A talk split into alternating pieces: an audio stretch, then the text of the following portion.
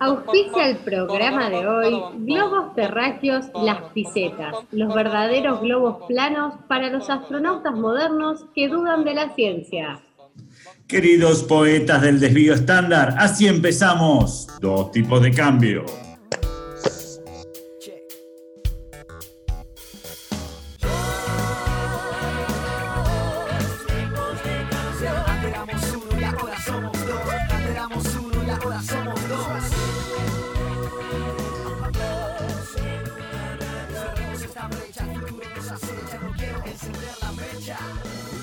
Buenas noches, mis racionales homo economicus, ¿por qué no homos administradorus o contadorus también, que están en la misma facultad que nosotros? Mi nombre es Pablo Javier Mira y este es el único programa de economía de los medios, se llama Dos tipos de cambio y está a punto de presentar al hombre eh, matemático, estadístico, economista eh, y, por qué no, auditor, es eh, el hombre.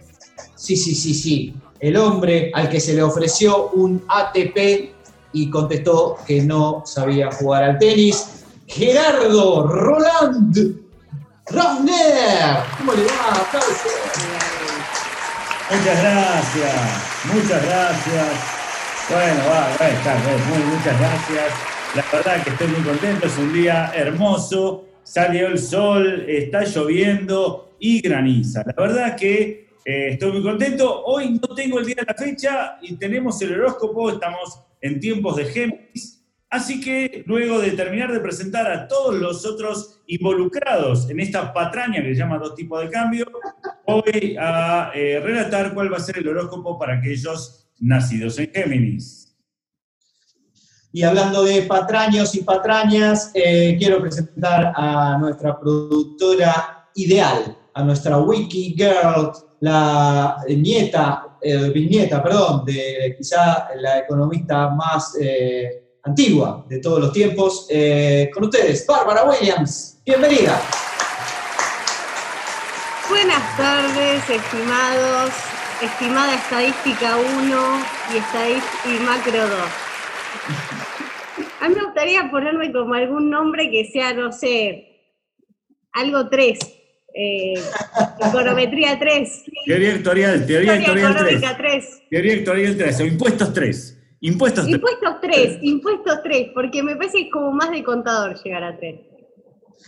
Y por supuesto, te va a ir mejor en la vida. Eh, tenemos un invitado especial y hablando justamente de alguien que le va bien en la vida, estamos hablando no de un economista, por supuesto, sino de un psicólogo. Eh, estamos hablando de un consultor de empresas, de alguien que quiso ser economista, porque se llama muy parecido a un economista muy famoso de la Universidad de Itela, pero no es el caso. Él es, eh, en cambio, como les decía, psicólogo, y va a hacer una columna especial en el día de la fecha. Señoras, señores, un gran amigo, Juan Pablo Sanguinetti, con todos ustedes.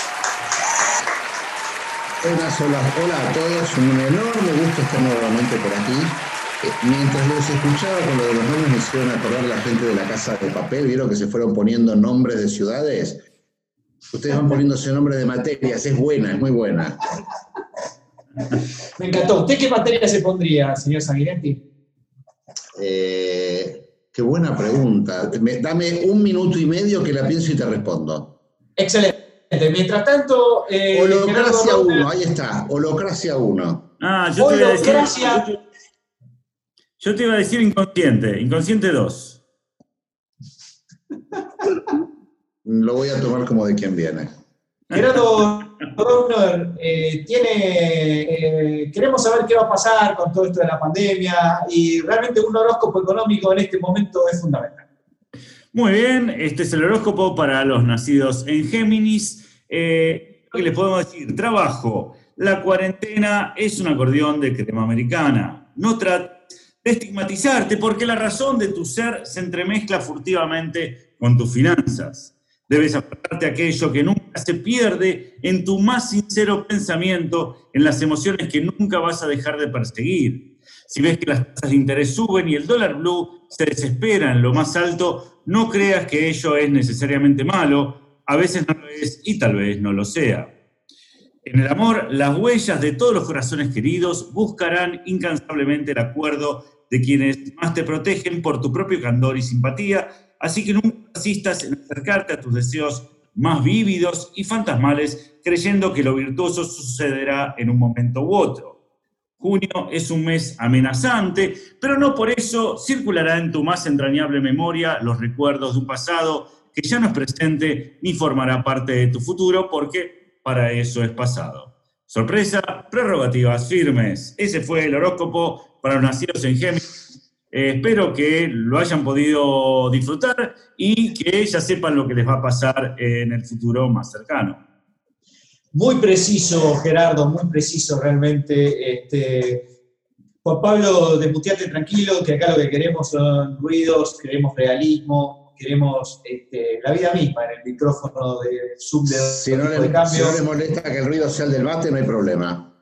Eh, chupe con fruición, eh, doctor Sanguinetti, y mientras eh, usted chupa, Bárbara Wiener tiene algo que contarnos del Mundial de dos tipos de cambio, el cual no pudo clasificar Sanguinetti, estuvo cerca, pero no llegó. No, no llegó, no, llegó para la, la etapa de la clasificación. Eh, clasificación. la parte de clasificación realmente es, se arregla con escritorio, así que tenés que hablar con estadística 1 y con macro 2, que ahí está. Gracias por la orientación. bueno, estos días que seguimos en octavos de final, compitió el grupo 5 y el grupo 6. El grupo 5, con Pablo Dragún, Martín Calos, Fernando Navajas y Matías Ragnerman, eh, tuvo, es, loco, porque tanto para el grupo 5 y para el grupo 6 hubo la misma cantidad de votos, rarísimo, 253 votos. En el grupo 5, este, les decía, quedó primero Pablo Dragún con 32%, y segundo Matías Ragnerman con 25%. Y les tengo que decir que fue muy, fue muy peleado este, este grupo porque también mucho tiempo Fernando Navajas estaba primero y segundo. Se había cortado en un momento. ¿No? Perdón, perdón. Se había cortado en, un momento. Navajas. Ah, qué chiste, qué lindo. Sí, sí, sí. Se había cortado solo. Eh, bueno, y finalmente quedó Pablo Draúl y Matías Ragnerman. Después, el grupo 6, conformado por Leandro Mora Alfonsín, Lucas Liach, Mara Ruiz Malek y Jairo Escaquia. Este eh, también fue un grupo raro porque quizás uno podía pensar que Lucas Liach era el candidato, eh, no te digo que natural, pero con muchos seguidores, eh, etcétera. Pero quedó primero Leandro Mora Alfonsín, que promocionó sus redes, y segunda, Mara Ruiz Malek con 26%. El primero con 46% y, la segunda con 26%. Me encanta, mis dos favoritos. Eh, dos favoritos. Eh, ya, que, estamos hablando de Twitter, quería hacerle la recomendación de la semana para quien no sabe a quién seguir. Aquí en dos tipos de cambios somos muy muy eh, precisos con las recomendaciones y en este caso, esta semana, queríamos recomendar a un tuitero llamado Pablo Malo. No es Pablo Mira, sino Pablo Malo. Es decir, pasamos de un verbo a un adjetivo en el apellido. Pablo Malo tiene el, eh, nombre de Twitter, la cuenta se llama arroba Pitiklinov, con K y B corta, Pitiklinov. Y ustedes se preguntarán, de qué la va este muchacho. Bueno, es un español, pero es muy interesante porque todos sus tweets em, presentan eh, estudios eh, que son divulgados, bajados este, sencillamente eh, al público en general sobre psicología, pero una psicología muy particular, que es la rama basada en la evolución, es decir, la, la psicología evolucionista, creo que se llama, y que eh, en donde permanentemente se están haciendo, bueno, nuevas eh, aparecen nuevas ideas, porque es una rama de la psicología relativamente novedosa. Muchas de esas son polémicas, algunas están más o menos bien, otras son un poco raras, otras son ridículas, pero son todas muy entretenidas.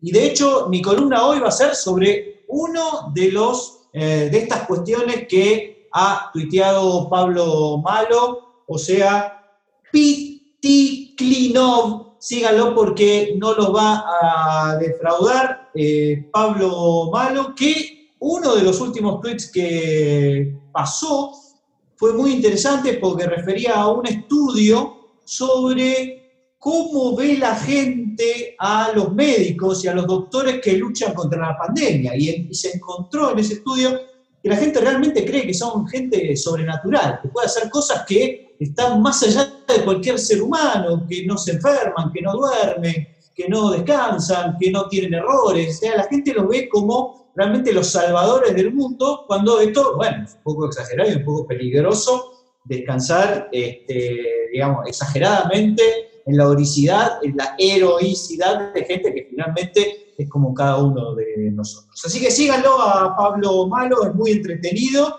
este, y además tiene un blog donde se explaya un poco más en estas eh, teorías, estos artículos que presenta a diario. ¿Lo van a seguir? Y sí, si vos no lo decís, sí, a Pablo Malo, porque al bueno ya lo conozco, así que muy bien. Señores, eh, dos tipos de cambio viene con todo, con Juan Pablo Sanguinetti nada menos, así que sigan con nosotros que esto sigue de la SIG manera. Dos tipos de cambio, adaptando al máximo la realidad a la teoría. Abre tu cepo déjame entrar a tu perder camino.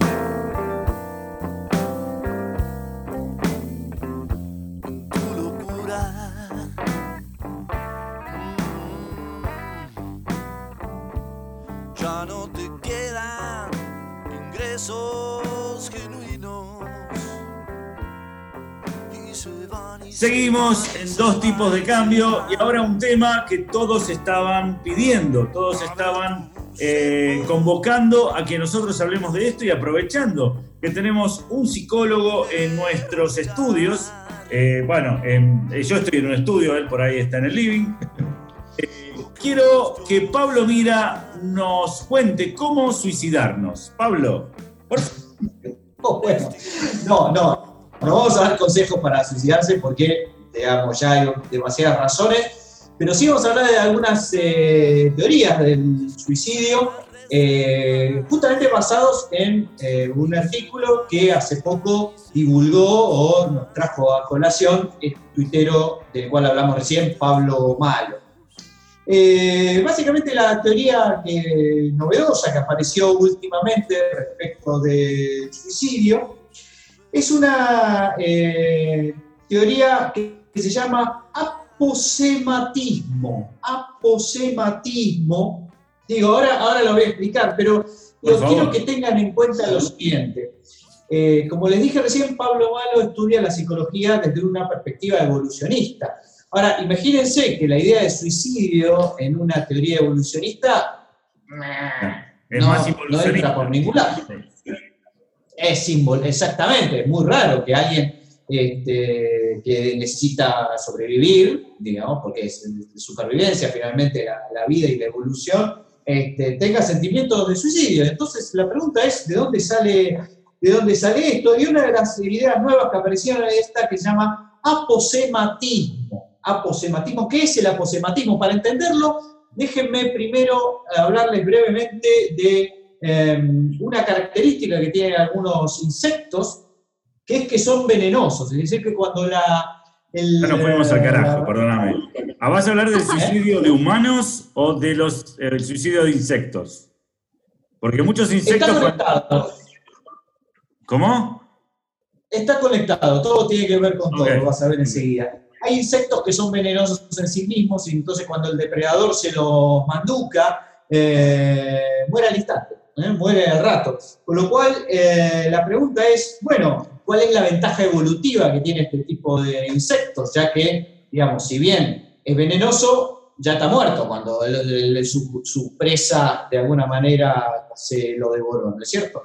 De modo tal que eh, su presa no, el depredador se lo devoró. Entonces la pregunta es, ¿para qué serviría evolutivamente eh, un insecto que tiene veneno, que expulsa veneno al momento de comérselo? Y la respuesta es que otros depredadores, de alguna manera, de la manera más eh, violenta, aprenden, entre comillas, que a esos insectos no hay que comérselos porque justamente son venenosos. Es una forma de evitar eh, que se lo coman y sobrevivir, es que algunos insectos este, tengan veneno en su cuerpo. Sí, Gerardo. Eh, no entiendo la actitud de la abeja, que te pica y muere. ¿Ese Bueno, ahí un está. sentimiento suicida el de la abeja? Bueno, eso es, eh, es un poco al revés, digamos, porque acá ahí la, la abeja es como que dice, bueno, prefiero picarte y morirme que... Pero acá es al revés, porque acá no es que se quiere morir, sino que si, si vos te lo comés, ¿no? Si vos te comieras a la abeja, sí, sí, sí. a la abeja vos te morirías. Es un poco diferente. Ahora la pregunta es, evolutivamente, ¿qué, ¿de dónde sale eso? ¿Qué lógica tiene? Y la respuesta es, como decíamos antes, que el insecto que muere salva a los de su propia especie, ¿no? Entonces, de alguna manera, una, hay un insecto que se sacrifica, o unos pocos que se sacrifican por la mayoría, permitiendo entonces que sobrevivan eh, los de su especie. Era, es en algún sentido altruista, ¿no? Porque de alguna manera te estás este, Inmolando por el resto. o, o inmo- esa es la palabra, inmolando por el resto. Entonces James Wiley, que es el que propone esta nueva teoría de, sobre el suicidio, propone aplicar al suicidio esta misma idea. Entonces dice, bueno, hay- eh, la gente que se suicida, digamos, rara vez lo hace sin que nadie se dé cuenta. Generalmente trata de transmitir de alguna manera su malestar, a veces su depresión, a veces su, su ira, a veces su, situación este, dramática, este, y eh, genera un conjunto de avisos. ¿no? Se supone que si uno avisa y logra que lo ayuden, bueno, eh, es- ya no es el suicidio, sino es más bien la amenaza de suicidio lo que termina generando la empatía por parte de la sociedad que termina ayudando a esta persona, ¿no? Que dice, bueno, no puedo pagar eh, el alquiler, me voy a suicidar, me voy a suicidar. No, no, no, está bien, te lo pagamos nosotros. Bueno, ahí, ahí sería una especie de idea de que uno mismo se está ayudando. Pero ¿qué pasa si la gente se suicida igual? Es decir, no logra solucionar, no, no logra llegar a buen puerto y termina suicidándose igual. Bueno, lo que termina pasando es que esa persona no consiguió nada para sí. Pero al igual que el insecto, ¿no? que se inmoló, como dijo muy bien el señor Rodner, por sus eh, semejantes, esta persona, según eh, Wiley, estaría ayudando a los que todavía no se suicidaron porque esas otras personas se dan cuenta que efectivamente hay gente que se suicida, porque ya la vieron. Entonces, la persona que ya se suicidó termina ayudando a otros de su misma especie o de sus mismas características que también amenazan con suicidarse, pero que ahora los otros saben que efectivamente esa posibilidad es cierta gracias a que hubo otras personas, muchas otras personas que se suicidaron. Entonces dice, bueno, hay un problema social. Bien, es buena esta teoría, es mala esta teoría, pero es más o menos. Tiene algunas críticas, por supuesto, y una de esas críticas tiene que ver con que no todos los suicidios son sociales, ¿no es cierto? No todos los suicidios tienen que ver con problemas que uno tiene con otras personas. A veces el problema uno lo tiene con sí mismo, ¿no es cierto? Está deprimido, está muy mal con uno mismo y no tiene que ver tanto con sus relaciones. Y ahí es un suicidio más personal, en donde esta explicación de Wiley, la, el aposematismo, no parece del todo adecuado. Y la otra crítica que se le hace a Wiley y a esta teoría es que finalmente sabe realmente la persona qué es lo que quiere cuando está reclamando algo, cuando se está, está en una situación eh, extrema como para suicidarse, realmente sabe cuál es la solución a su problema. Muchas veces Sí, pasa que, que no. que le paguemos el alquiler. Bueno, pero muchas veces esas- esa situación no está tan clara, ¿cierto? Yo doy un ejemplo poco obvio, pero en otros Bueno. casos la misma persona le cuesta entender o saber qué es lo que solucionaría su, su problema. Así que en eso todavía, eh, amigo Wiley, vas a tener que laburar eh, mucho este, para encontrar insectos eh, humanos que se quieran suicidar para favorecer al resto de la especie, básicamente a nosotros.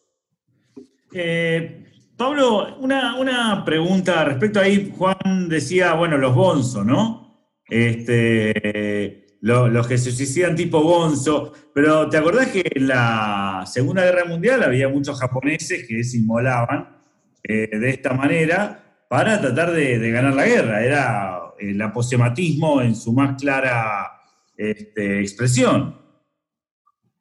Sí, señor, aunque ahí había, digamos, un, eh, objetivo, ¿no? Que sería, por la positiva, de alguna manera, que era salvar a la, la patria, ganar la guerra, etcétera, y, bueno, que diga, esa figura, ¿no? De, del tipo que se suicida, en, digamos, en el terrorismo también, por supuesto, tenemos casos bastante típicos, pero en donde, de alguna manera, esa persona ha sido, llamémosle manipulada, llamémosle convencida, por una idea superior, y supuestamente además con, un con una ganancia post de muerte, que es que si vos te morís habiéndote suicidado, algunas religiones te prometen el oro y el moro, ¿no? Pero los, los ¿Qué opina, señor Sanguinetti?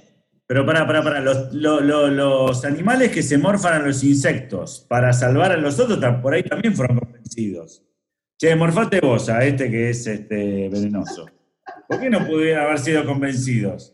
Este, todos son convencidos. El aposematismo se basa en el convencimiento, precisamente. A ver, señor Sanguinetti, si tiene alguna opinión que autorizada. No, autorizada no. Tengo una opinión, pero no sé si está autorizada por alguien. Yo te autorizo. No, me gustó la teoría, gracias. Mm. Me gustó la teoría, no la conocía, pero sí me acordaba un poco de esto que ponía, que eran los bonzos, esos tipos que en realidad se, se, se inmolan en público, este, casi didácticamente, que es un poco lo que vos decís de estos animales. O sea, se mueren para enseñar. Es como una especie de suicidio didáctico. Exactamente, Pero- exactamente. Señalizar. Pero te- me- parece que hay, que hay que investigar más. Yo es la primera vez que escucho esto, de, de los suicidios, que, se, que, que alguien se suicida si sea un insecto, para enseñarle a los demás que no había que meterse con ellos. Esa- ya algo a así, además, este, Mirá lo que va a pasar ahora, ¿eh? Mirá lo que va a pasar. ah, habi- habiendo, otro, perdón el comentario, habiendo otra alternativa, que es que si vos le inoculás el veneno al que te estaba por comer, también se muere, vos quedás vivo y también tenés el efecto didáctico de que todo el mundo sepa que no se tiene que meter contigo. ¿Para qué diste la vida? por Sí, un fin sí, sí. superior, señor. Si, si Usted, tuviesen. Hay, hay- Usted es una antipatria. Es cierto, eso es cierto. Un antipátrico. hay una, hay una razón económica, más allá de supervivencia, para suicidarse. Digo, uno busca una rentabilidad eh, de acuerdo a alguna teoría. ¿Habrá alguna? Bueno, Bueno, es, no, no, eh, no quiero interesante. contar, el- el- no quiero eh, que- entrar por una puerta muy distinta, pero en general la gente que se suicida, dicen algunos psicólogos, que lo hace con dedicatoria. O sea, es una manera de arruinarle la vida a alguien. Entonces tendría que económicamente no sé si lo monetizás, pero que ves satisfecho un deseo, en algunos casos creo que aplica. Yo te digo una cosa, mirá, te voy, a, te voy a tirar una teoría, perdón, ¿eh? Perdón que tire. Somos una persona que tiene más deudas que activos. Gana. Es una, es una rentabilidad eh, total. Es la utilidad esperada positiva, señor. O eso de que es, es Pero verdad entonces- que la tarjeta de crédito, si vos gastás y te morís, no tenés que pagar no- y nadie se hace No, te lo cubre el seguro. Encima te lo cubre el seguro. Bueno, Ya lo está, que puedes hacer es comprar muchas cosas para tus familias, tipo, che, compremos el sillón, la tele, ta, ta, ta. Todo y te bueno, suicidas. Y te vos, suicidas. vos querías esto, ahora tengo que Maravilloso. suicidar. Me Maravilloso. mataste. Sí, no sé si el seguro te cubre. señores, ¿eh?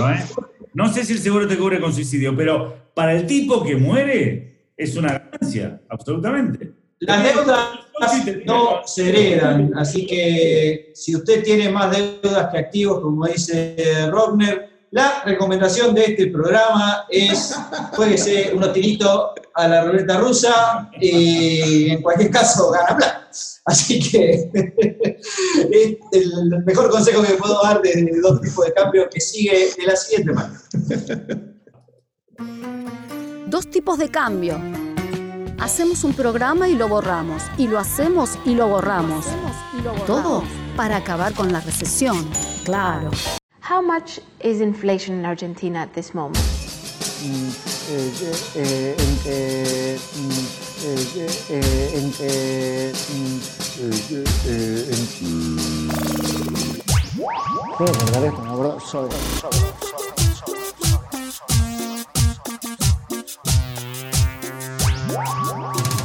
Me quiero ir, me quiero ir. Hables de inflación, me quiero ir. Me quiero ir, me quiero ir. Las estadísticas son así, me quiero ir. Todo tipo de cambio permanece, continúa, se sostiene, sobrevive, podríamos decir. Eh, y antes de tomar una decisión fatal, queremos eh, tomar los consejos de alguien que nos va a proveer algo de luz en estas circunstancias incertidumbres que rodean la, pandemia y las circunstancias actuales que tiene ya no este programa, ya no Buenos Aires, ya no Argentina, sino el mundo. Juan Pablo Sanguinetti, consultor holístico, todístico, llámenle como quieran, pero tiene excelentes consejos para todos. Bueno, muchísimas gracias. Eh, sí, no, sé si excelentes consejos, pero sí alguna idea, por lo menos para mitigar esta idea que quedó abierta de que el suicidio era una excelente opción. Eh, vamos a ver si ahí podemos presentar algunas otras que puedan ser excelentes opciones que permitan seguir viviendo. Eh, una de las cosas con las que yo venía pensando en medio de toda esta pandemia es que en medio de una eh, tormenta perfecta, ¿no? porque empiezan a converger, y vos recién mencionaste, Pablo, el tema de las incertidumbres. Yo creo que nunca hubo tanta incertidumbre toda junta al mismo tiempo. Eh, y esto tiene sí sus consecuencias, porque uno piensa, por un lado hay incertidumbre sanitaria, o sea, este maldito bicho, eh, este virus, no tenemos muy claro cómo entra y mucho menos tenemos claro cómo sale. Entonces, sí, está bien, el aislamiento pareciera que es un camino posible, pero te podés encontrar con gente que pareciera estar aislada y se contagió. El famoso viernes ese que se hicieron la fila de los jubilados, que algunos decían esto va a ser un desastre y no pasó tanto. Por un lado, sanitariamente tenés una incertidumbre. Tenés una segunda incertidumbre que es la temporal, porque no está muy claro cuánto dura esto. Vos no sabés si esto es dos semanas más, dos meses más, dos cuatrimestres más. O sea que, segunda incertidumbre. La tercera es geográfica. No tenés un solo lugar seguro en el mundo. Algunos parece que la pilotearon un poco mejor, pero tampoco nadie te va a firmar la inmunidad total. Después tenés otra, que es la social, que, que no está muy claro qué cosas nos van a cambiar y qué no. O sea, cuando hagamos nuevamente un asado con amigos, ¿nos vamos a poder volver a abrazar? El otro día vi una que es buenísima. Hoy por hoy, soplar las, las velitas en un cumpleaños es hacerle un atentado a tus amigos. Absolutamente. Es cierto. Muy buena esa. La próxima vez que te canten el cumpleaños vas a tener que apagarlo con los dedos, porque si no, te transformas en un tipo jodido con los demás que invitaste. Con lo cual, volvemos a lo del suicidio, vamos a, a eludirlo. Y, y, después tenés la incertidumbre económica, donde tampoco tenés muy claro cómo se, qué, qué tan profundo va a ser esto y cómo se sale. A mí me gusta, yo saben que no soy economista, pero me gusta todas estas cuestiones del alfabeto que uno va escuchando sobre si la salida es una B corta, una B, una L, una J. Tampoco está muy claro cómo, se sale. Entonces, ¿qué, pasa, ¿qué nos pasa a las personas cuando tenés tanta incertidumbre toda junta? En las neurociencias, una de las cosas que te dicen es que cuando vos tenés incertidumbre, básicamente tenés incertidumbre de dos tipos la que te predispone positivamente y la que te predispone negativamente. La última es la más habitual y la, peor. Positivamente cuando no estás en tu casa, invitaste gente a tu cumpleaños, y en general estás esperando que pasarla bien, a lo mejor recibís un regalo, tenés una cierta incertidumbre, pero de buena onda. Esa no complica. La otra te hace pomada. ¿Por qué? Porque el cerebro no está preparado para aguantar mucho tiempo la incertidumbre. Entonces, ¿qué, haces cuando, qué, qué hacen ustedes cuando tienen la sensación de tener mucha incertidumbre y además de la mala, de que no tenés muy claro qué va a pasar, pero tenés la sensación de que no va a ser bueno?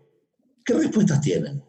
Lloro. Mira, Bien, eh, una- llora. Es muy, inter- muy- interesante lo que dice Juanpa, porque incluso te digo, Juanpa, por ahí eh, tenés por qué saberlo, pero en, economía hay un concepto que se llama incertidumbre fundamental. digamos. La incertidumbre fundamental tiene que ver con la idea de que ni siquiera sé qué tipo de incertidumbre estoy viviendo, ¿no? Y, de alguna manera cuando vos citás este conjunto entrelazado de incertidumbre, es muy bueno esto del tiempo, el espacio, me encantó, eh, de alguna manera estás ante una situación dramática y además que en lo personal, psicológicamente es muy eh, pesada, porque cuando uno tiene un objetivo y tiene una fecha clara, eh, o tiene un, digamos, una, meta, eh, sea en la vida, o sea respecto a la pandemia o lo que sea, le es mucho más fácil actuar, porque uno se organiza en base a eso, tiene la esperanza clara de la luz al final del túnel, dice, bueno, en tal fecha ya esto va a haber pasado, te organizás por anticipado, hay un tema behavioral muy común que se llama el anticipo de la utilidad, ¿no? que es la idea esta de que cuando uno espera que va a venir algo bueno en el, en el futuro, ya se siente bien hoy, ¿no? Por eso nos gustan más los, los viernes que los domingos, pese a que los viernes laburamos y los domingos no, es porque anticipamos utilidad.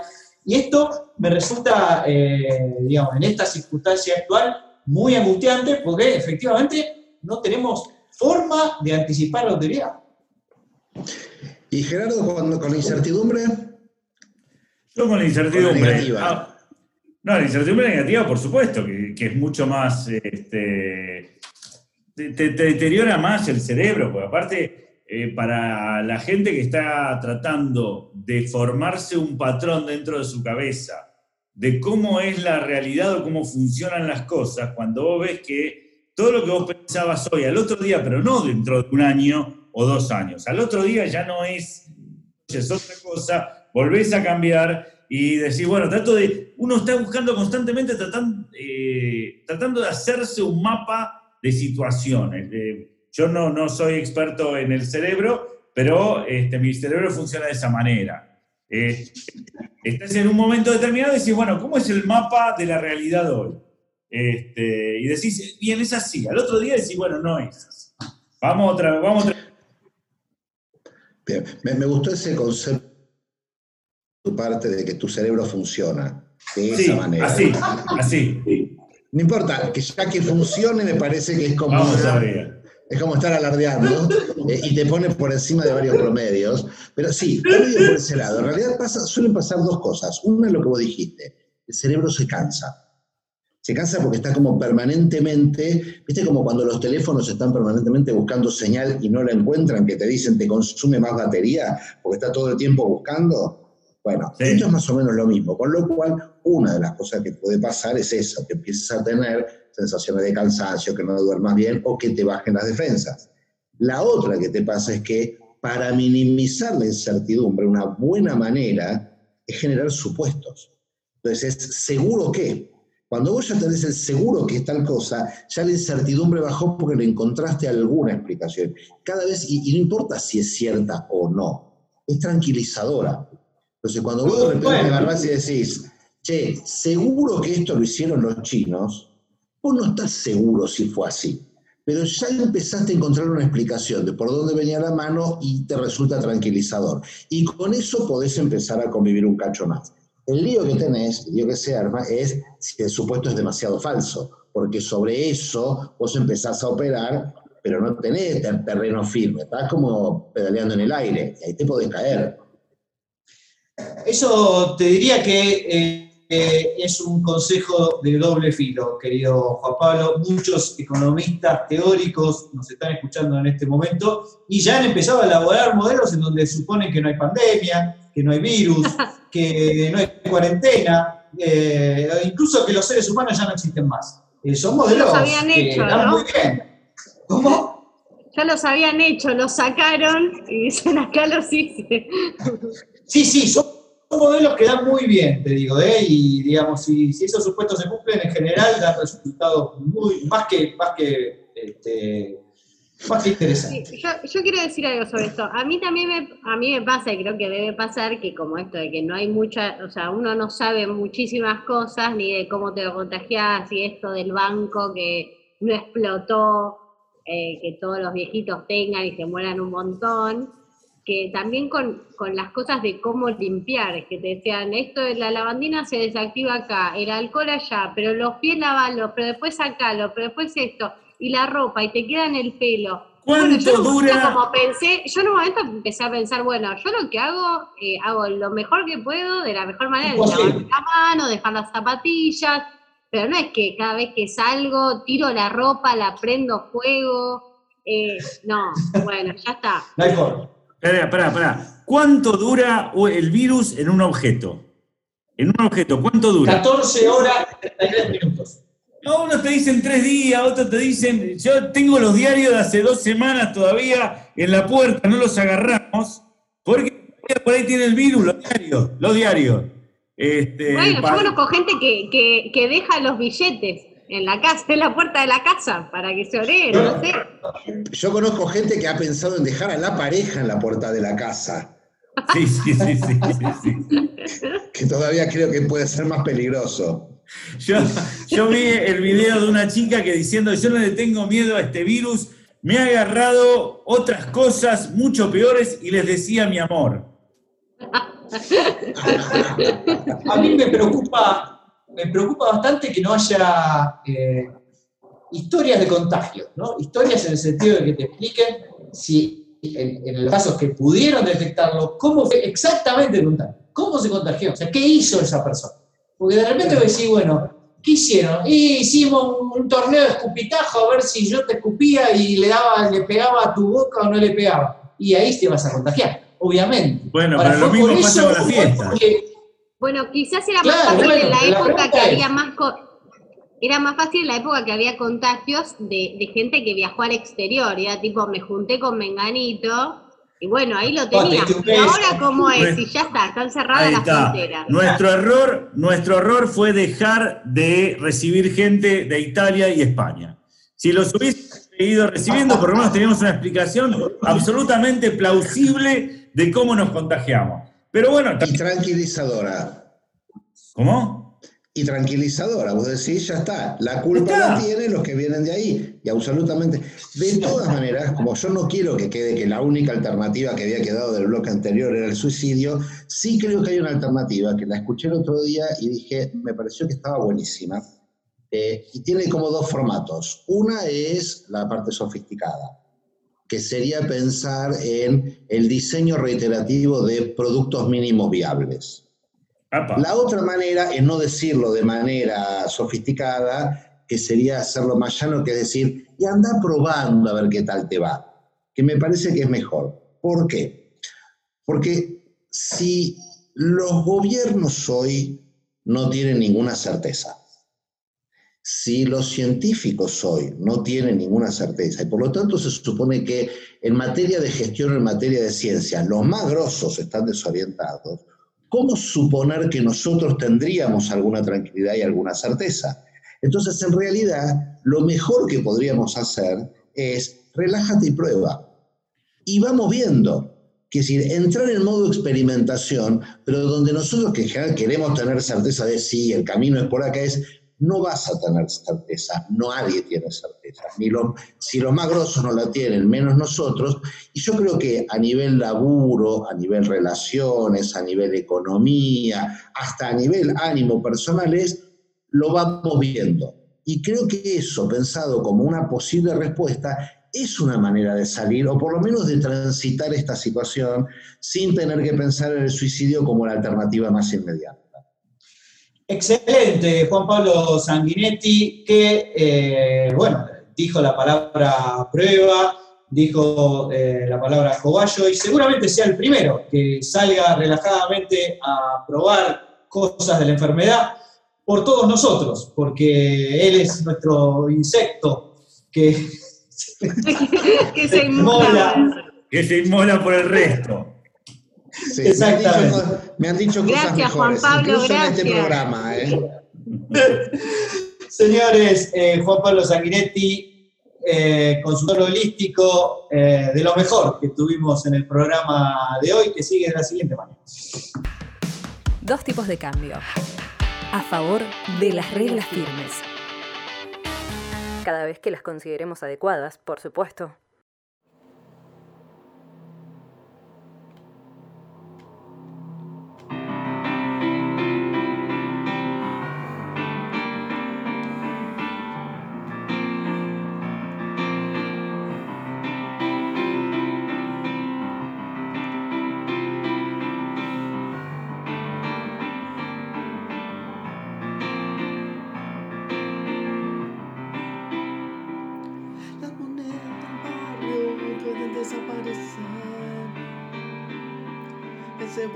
Que amas puede desaparecer. Dos tipos de cambio de regreso, eh, luego de la disertación magnífica de nuestro psicólogo favorito eh, y de dos protopsicólogos, como somos Gerardo y yo. Y en este caso, hablando de Gerardo, justamente lo queremos eh, escuchar dando consejos para tratar de ver qué hacemos con todos estos problemas, estas incertidumbres que nos. Con, la- con las cuales nos ilustró la columna de Juan Pablo. Gerardo, ¿qué tenés para nosotros? Bien, Pablo, efectivamente, como vos decías, eh, luego de la columna de Juan Pablo, que nos ha dejado con mucha incertidumbre, pero con una luz esperanza, porque dijo, relájense, y yo les propongo otro ejercicio, porque la mayoría de las personas se pasa la vida escuchando y entrando en conflicto con la realidad, ¿no? Entonces, bueno, les queremos enseñar un poco, porque muchos de nuestros oyentes sufren, y justamente les quiero introducir a la aceptología, la ciencia precisamente que nos libera del sufrimiento. Hay que aprender a ser feliz. ¿La qué, perdón? ¿Cómo? ¿La qué? La aceptología, la ciencia que nos libera del sufrimiento. ¿Existe eso? Pero por supuesto, es introducido este, por un tocayo mío, ahora lo voy a mencionar, este, eh, que se llama Gerardo Schmedling. ¿sí? Pero bueno, ya, ya iremos por eso. Eh, la, la idea es eh, que, eh, que adopte una actitud realmente alegre y apacible frente a todo esto que nos hace mal. Justamente eh, esto fue el arte de aceptar, de eso se trata la aceptología. Eh, se basa que todas las personas tienen lo necesario para ser felices, pero muy pocas saben ser felices con lo que tienen, ¿no? Justamente de eso nos habla Gerardo Schmedling. Bien, justamente esta teoría forma parte de varios módulos de enseñanza, de autoconocimiento, creados por este hombre, que es un filósofo. ¿De qué, de qué nacionalidad creen que es este hombre? Gerardo Schmedling, que era en realidad porque falleció hace 16 años. A ver. Mónaco. Polaco, dice uno. Schmedling. No es Schmedling. Colombiano. Oh, muy bien, un filósofo colombiano, humanista, sociólogo y cooperólogo autodidacta, señores. Así, se, así es como lo ha definido en varios de los, de los libros. Y para aproximarnos al pensamiento de este inspirador de conciencias, cada día afrontamos dos tipos de realidades. La realidad externa, ¿sí? representada por los acontecimientos, eh, hechos, eventos que ocurren en nuestro entorno, y la realidad interna, que nace precisamente de la interpretación que cada uno de nosotros hacemos sobre esos hechos, incluyendo, por supuesto, las expectativas, fantasías, ilusiones. ¿no?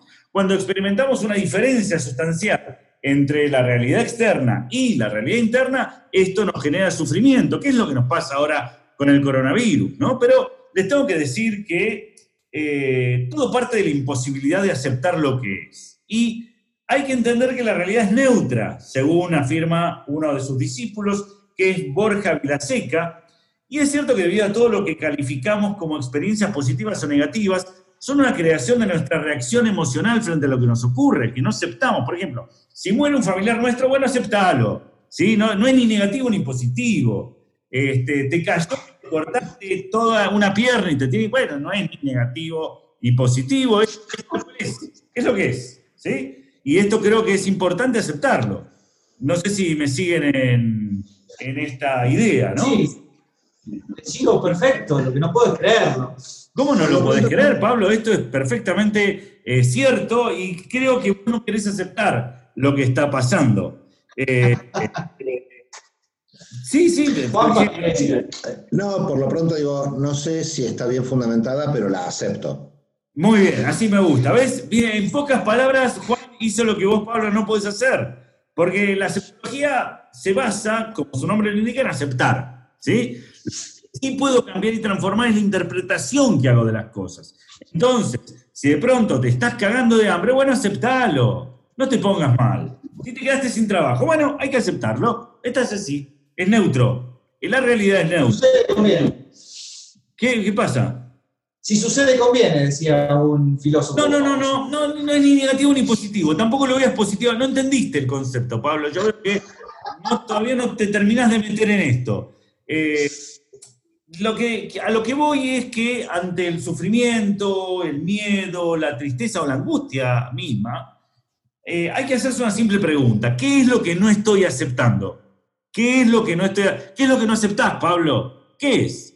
Respuesta, vas a ver, querido Pablo, querida Bárbara, querido Juan, eh, les va a hacer comprender que la limitación que origina todas estas desagradables, estas desagradables reacciones están en su propia mente y no en ninguna otra parte. ¿eh? O sea, si te echaron del laburo, está en tu mente. No te echaron. Pablo, Sí, perdón.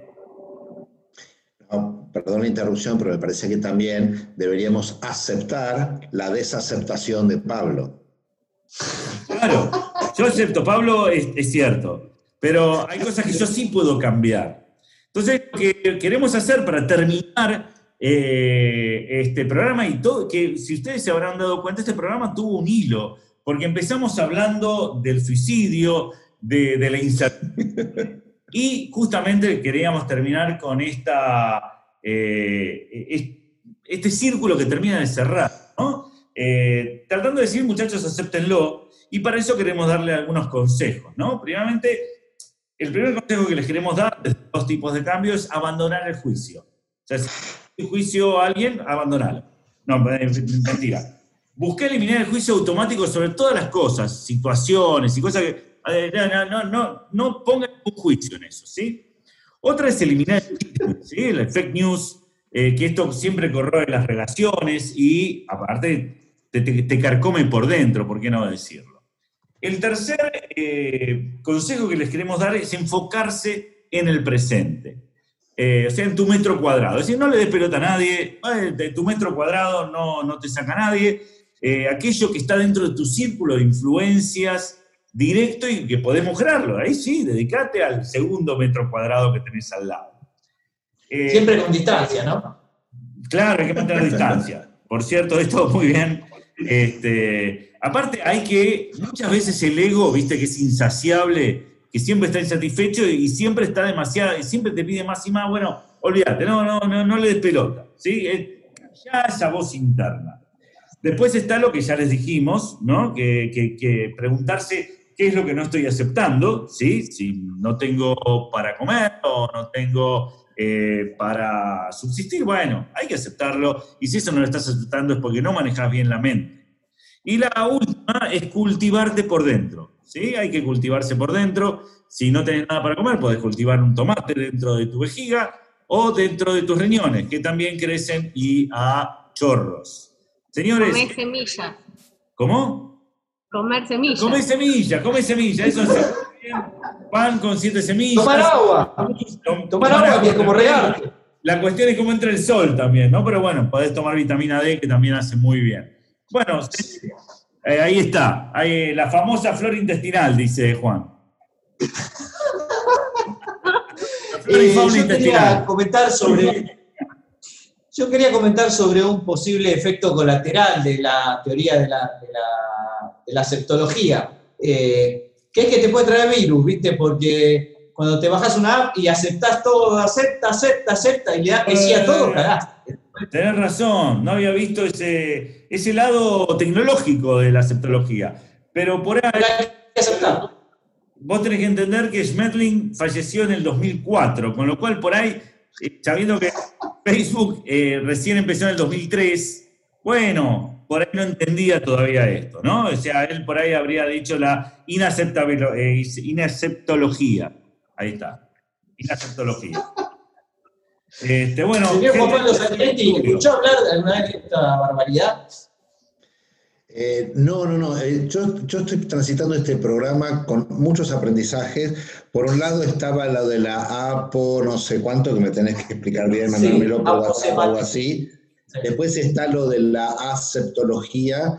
Así que yo, yo salgo enriquecido de este, de este momento. Fantástico.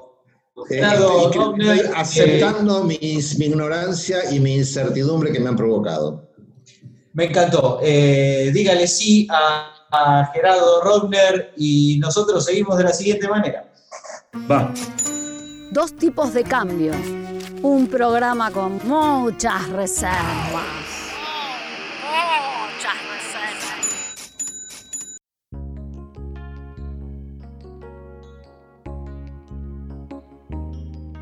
ponderando los momentos de mi vida, sopesando las tristezas y alegrías, sumatorias a montones entre probabilidad y valores. Dos tipos de cambio ya va eh, llegando a su ocaso eh, y quiero entonces primero aprovechar para eh, agradecer la presencia de Juan Pablo Sanguinetti, nuestro consultor estrella. Juan Pablo, espero que le haya pasado bien. Muy bien, como de costumbre. Muchísimas gracias. Gracias a vos, eh, Bárbara Williams, también agradecido por eh, tanta hidalguía, tanta puesto 3, caballerosidad. como me quieras decir. Muy bien, muy bien. Como decía Gerardo, este fue un programa temático, eh, ¿no? En donde realmente estamos trabajando casi como Pink Floyd, diríamos, pero digamos, aplicado a un programa de economía eh, haciendo una especie de programa temático, una idea este, conceptual, podríamos decir, de este programa, al cual le falta el concepto final, que es, eh, Gerardo, la noticia insólita. Bien, y la noticia insólita de esta semana tiene que ver, como siempre, como estamos haciendo en estos últimos eh, programas, con el coronavirus, porque lanzan sellos COVID-free para hoteles y resorts. Y señores, exactamente. Si vos querés ir a un resort o a un hotel para que vuelva el, el turismo, bueno, podés ir a un hotel que tenga un sello de COVID-free. Entonces vos sabés que esos hoteles este, donde por supuesto se prevén los abrazos, apretones de manos o besos, clientes, eh, te proveerá de equipo de protección para, para ti y también, obviamente, tiene equipo de protección para camareras, ascensores operados por vos y personal con máscaras. Así que si querés ir, eh, esto fue en Europa, ¿no? Especialmente, eh, perdón, específicamente en el municipio de Alicante, en España. Así que, este, me encantó. Buenísimo, buenísimo. Ah. ¿Sabés, Gerardo, que justo hoy estaba leyendo la noticia que en Suecia estaban haciendo, abriendo un restaurante, eh, un restaurante libre de COVID, que el restaurante básicamente cons- consiste en una mesa en el medio del campo, sin nada absolutamente, y una soga que va desde la casa donde te hacen la comida y una canasta que cuelga de ella y que te la envían este, mediante un mecanismo automático para que te llegue a la mesa. Con lo cual la mesa vos la reservás, eh, una persona por, por vez, por día, así que te mandan la comida ahí, comes solo y eh, te la cobran, por supuesto. Maravilloso. Eso es. Vos sabés que en otros restaurantes se está empezando a habilitar lo que nosotros en nuestra, en nuestra adolescencia e infancia hubiésemos llamado el cono del silencio. Son unos tubos que te bajan, ¿sí? Y que te aíslan del resto. Eh, es maravilloso. Qué cosas, ¿no? Que, que veíamos cuando éramos chicos y decimos esto es una cosa ridícula y mirar a lo que nos enfrenta la realidad, la cual aceptamos, por supuesto, ¿no? Señor Qué Juan Pablo importante, qué importante poner bien el cartel, que, que sea libre de COVID y no COVID libre, ¿no? Muy bien. Free COVID. Ok. todo por, todo por COVID. Eh, señor Sanguinetti, ¿cómo se imagina usted la, eh, la próxima vez que va a salir a comer afuera, digo, ¿cómo cree que va a volver esto? Eh, yo, creo- yo soy de los que creen que tanto no va a cambiar, que solamente vamos a tener que estar un poquito más separados los unos de los otros. Eh, lo que creo que las tienen complicadas son los mozos. Porque nosotros vamos a salir, digamos, si salís con tu pareja, con tu pareja solés estar cerca, con lo cual no tenés mayor inconveniente y no tenés por qué estar con el de la mesa de al lado.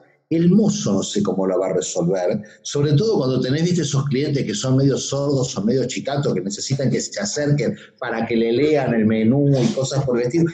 Eso sí las van a tener complicado. Por lo demás, Perdóname, Juan, Juan, discúlpame. El mozo la tiene complicada porque está en, eh, en contacto con mm, muchos clientes. Pero ese es el mismo mozo que te trae la comida. Pensarlo así y que saca la comida de Yo- las otras Yo mesas. quiero decir que eh, a la, yo quiero decir que al- a la vieja venganza del mozo este, de escupir tu comida, eh, ahora te agrega un virus, ¿no? Con lo cual, digamos, hay Sí, que tener sí, más sí. cuidado que no. Ok, después de todo esto está clarísimo, no voy a salir a comer afuera. No vamos a salir a comer. decidí. A lo sumo en el jardín, el balcón o la terraza. Eso es lo más afuera que pienso ir. Antes, Antes me suicido. que ir a comer y contagiarme.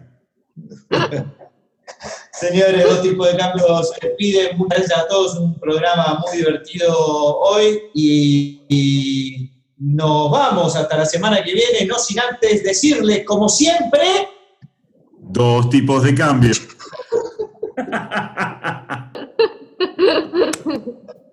Cualquiera, bueno. Che, nos vamos. Chao. Hasta, hasta la próxima.